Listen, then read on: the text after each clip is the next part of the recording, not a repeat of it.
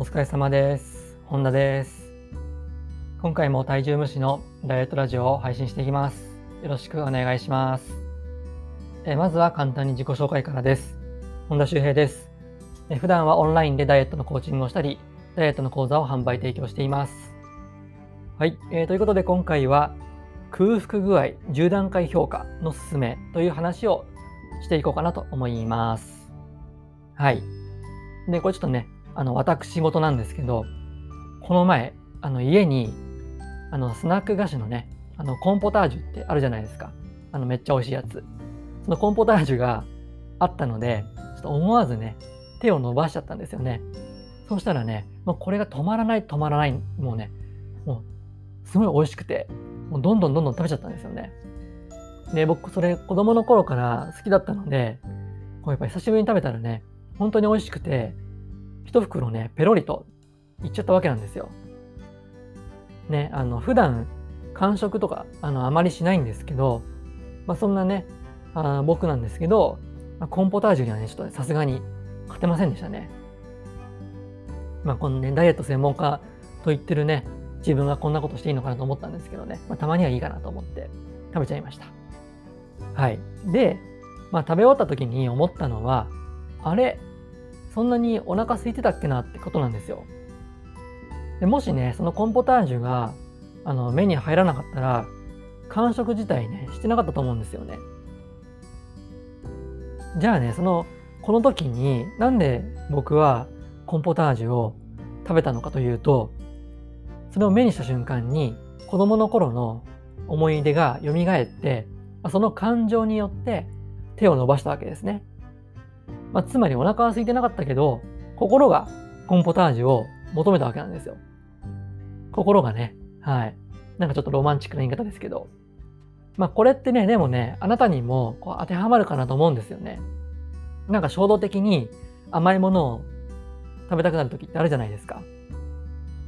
でもその時って本当にお腹って空いてるのかなって僕は思うんですよ。あの、お腹は空いてないんだけど、なんか求めちゃう。そんな時ってありませんか？でそんな時はですね、あの、食べる前に一旦、こう間をね、置くことが大事です。そう。なので、こう今のね、自分の空腹具合を一回ね、こう、10段階評価してみるんですよね。で、まあ10段階っていうのは、1が満腹で、まあ、10が空腹ってことですね。5が普通。まあ、そんな基準ですね。で、これをやってみて、本当にね、お腹が空いてるなら、10段階で10なん10であれば、完食をするのは全然問題ないかなと思います。まあ、もちろんね、あの早食いはダメですよ。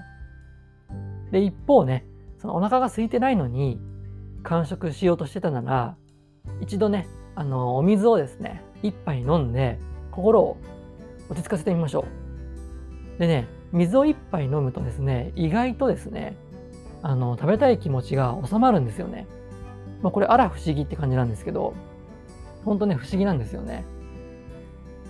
あの、水一杯飲むのはね、非常におすすめですね。で、もちろん、あの、い一回の間食だけでは、肥満に影響はしません。あの、間食をし続けると、間食の習慣があると太ります。まあ、そりゃそうですよね。まあ、なのでね、もしあなたに、あの、間食癖があるんであれば、それはね、心の問題の可能性もあるので、ぜひね、食べる前に一度空腹具合10段階評価っていうのをやってみてください。あとはね、あの水を一杯飲むっていうのも試してもらうといいかなと思います。で、これを続けていくとですね、あの自分をこう客観的に見られるようになってくるので、あの無駄な間食っていうのはなくなってなくなっていきます。なくなっていきます。噛みました。無駄な間食はなくなっていきます。ぜひね、お試しいただけるといいかなと思います。はい。えーそれでは今回の内容をまとめていきましょう。えーまず一つ目は、お腹が空いてなくても、目の前に食べ物があると食べちゃう。で、二つ目は、完食したくなったら自分の空腹具合を10段階評価してみる。で、最後三つ目が、一度の完食は肥満に影響しないけど、完食をし続けると太る。こんな感じですね。今回はこの3つのポイントをぜひ押さえておいてください。それでは最後まで聞いてくださってありがとうございました。次回の配信もよろしくお願いします。お疲れ様でした。